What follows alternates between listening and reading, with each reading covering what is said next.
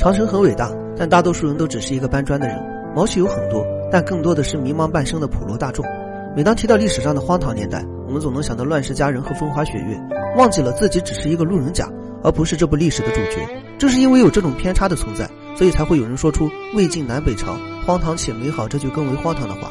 大家有没有想过，假如一个普通人生活在战乱年代，会经历什么样的生活呢？大家好，我是白同学，今天我们要说的就是荒唐半生。前两天我在某地的图书馆里翻到了一本手写的古书，整本书纸面泛黄，纸张残缺不全，模样看起来十分破旧。翻开第一页，在序言中记录了这么一个故事：书籍的作者叫做简阳，是古代乡下的一个读书人。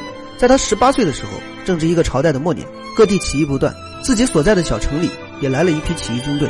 从此呢，他就开始了一段颠沛流离的逃亡生涯。结果不管逃到什么地方，都没能躲开战火的侵袭。直到很多年后，战火终于结束，但简阳。也已经错过了他人生之中最好的时光。之后，他将自己的亲身经历记录了下来，编著成为了这本家书，希望子孙后代可以警钟长鸣，永远牢记这段荒唐的岁月。声明一下，书中作者的名字是化名，地区和年份也没有标明，所以大家可以当做小说故事来听一下。在某一年的六月份，十八岁的简阳正在家中读书，想着考取一个功名来改变这个家庭贫瘠的命运。十八岁相当于高三毕业，算是人生之中最好的时光。某一天中午，原本寂静的城乡中突然传来了一阵喧嚣声。简阳觉得疑惑，打开窗户一看，发现家家户户都窗门紧闭，大街上的人慌不择路。虽然有些嘈杂，但简阳还是听出了一些消息。有人说军队已经来了，简州城内的所有妇女全部都逃走了。听到这里，简阳也没多想，自己本身过得也并不好，军队来了又能怎么样呢？再差能差到哪里去呢？朝代末期，到处都能听到反对压迫的号角声。史书上记载的都是军队和军队之间的对抗，谁又能听到这些底层百姓的呐喊呢？到了晚上，乡中果然来了一支军队，不过他们也只是路过，并没有闯入百姓家中。在这个军队的后方押送着一批俘虏，犹如待宰的羔羊。简阳盯着这批俘虏，总觉得有些怪异，但又说不清楚怪在哪里。直到身边人开口后，他才恍然大悟，原来是这些俘虏全部都失去了右手。后来他听说，这支军队要以简州这个地方为根据地，从而建立一个全新的国家。所以他们不会残害这里的百姓，大家可以放心。结果没想到，这样和平的状态持续了不足一年的时间。一年之后，状况急转直下，因为这里的军队只是驻扎，并没有什么军规和法度来规范他们的所作所为，所以有一部分地方军队就开始四处掠夺。毕竟都是冒着生命危险造反，当然要想办法得一些好处。他们抢夺的对象就是当地的一些富豪乡绅，军队的管理者也是睁一只眼闭一只眼。另外，再从这些掠夺的士兵身上搜刮一些好处。慢慢的，当地的富绅忍受不了压迫，开始暗中组织百姓反抗。另外，朝廷派来的镇压军队也开始渗入到了简州城内。就这样，当地军队的抢夺越来越大胆，富绅们的反抗也越来越明显。没过多久，这个状况就传到了军队统治者的耳朵里。有人要造反，这还得了？简州是自己的根据地，这里造反就相当于是家中失火，家中失火就要灭火。从哪里灭呢？士兵还要打仗。当然要从百姓身上灭，所以就下达了一道命令：有造反就镇压，镇压不了就屠杀。与此同时，简阳也感觉大事不妙，想着抓紧把家里的蚕丝换成现银，之后赶紧跑路。于是他收拾东西，从乡下赶到了城里。结果简阳一进城，当地军队就封闭了城门，开始挨家挨户的抓人。一时之间，简州城内乱作一团。简阳趁乱躲到了一堆茅草下面，侥幸躲过了数队士兵的搜查。不过，正当他以为自己能幸免于难时，突然来了一个相貌极其凶恶的士兵。这个士兵一脚踢开了茅草，把简阳揪了出来。就这样，简阳被士兵押到了城外。他抬头望去，发现城外的河边上已经挤满了百姓。他望向远处，此时正好是傍晚，太阳落入了深山。夜幕降临，传来了阵阵寒风。军兵在旁边生火取暖，而百姓只能站在夜幕里瑟瑟发抖。有些年长的人直接晕倒在了岸边，但负责看管的士兵就像是没有看到一样。他们好像并不在乎这些百姓的死活。一直到了深夜。简阳和这些士兵中的年轻男子都被纳入到了军队之中，没有一句慰问，也没有和亲人告别，他们就这样跟随军队踏上了征伐的路。就在他们离开时，简阳听到了一阵撕心裂肺的嚎叫声，后来才听说老弱病残全部都被屠杀殆尽，而妇女则被充当了士兵的玩物。简阳跟着军队走了整整三天，最终来到了一处山林中驻扎。正好他所在的小队里有人从百姓家的猪圈中抓到了一头猪，准备改善一下伙食。简阳说：“去搞点盐，这样肉味会更香。”小队长答应之后，简阳就走出了军队的范围。他心里清楚，这就是逃跑的最佳时机。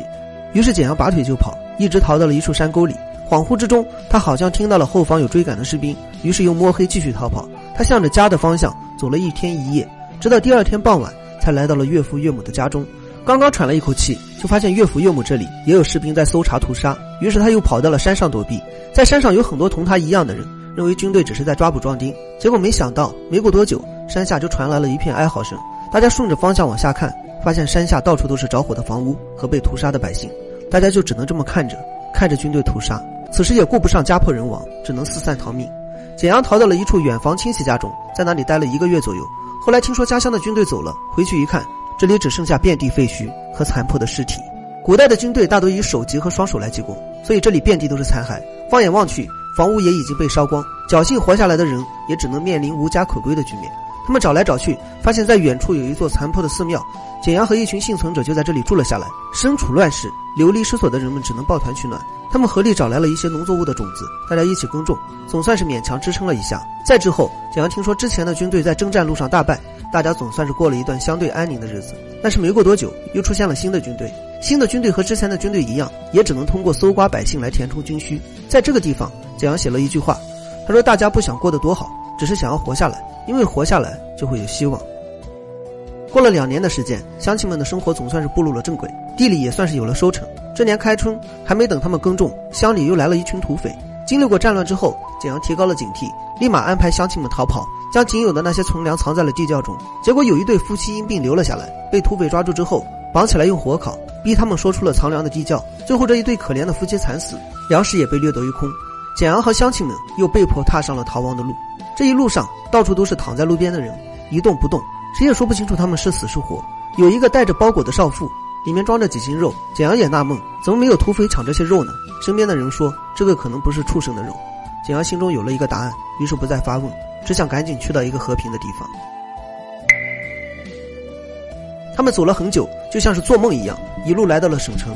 到了之后才发现，原本繁华的省城现在只剩下一片萧条。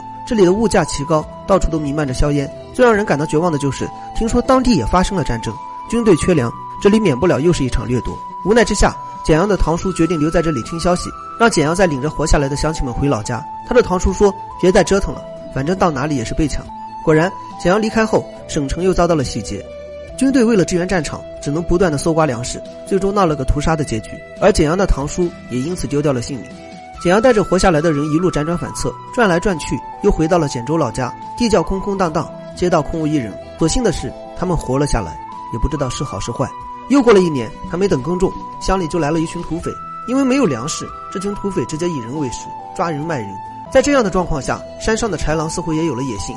甚至大白天的跑下山来抓人，能怎么办呢？只能继续逃亡。于是简阳又带着乡亲们四处奔走，一路来到了一个叫做蒲县的地方。